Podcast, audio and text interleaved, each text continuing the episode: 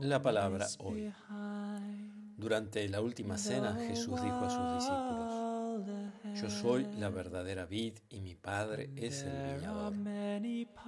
Él corta todos mis sarmientos que no dan fruto.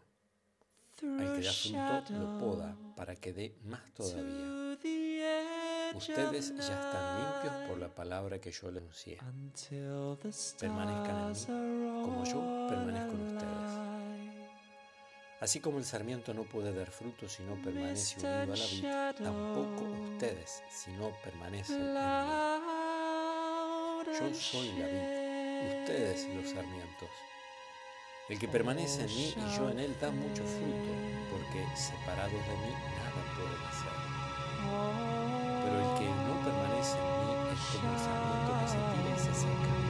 Después se recoge, se arroja al fuego y arde. Si ustedes permanecen en mí y mis palabras permanecen en ustedes, pidan lo que quieran y lo obtendrán. La gloria de mi Padre consiste en que ustedes den fruto abundante y así sean mis discípulos. Del Evangelio de San Juan, el capítulo 15, del versículo 1 al 8.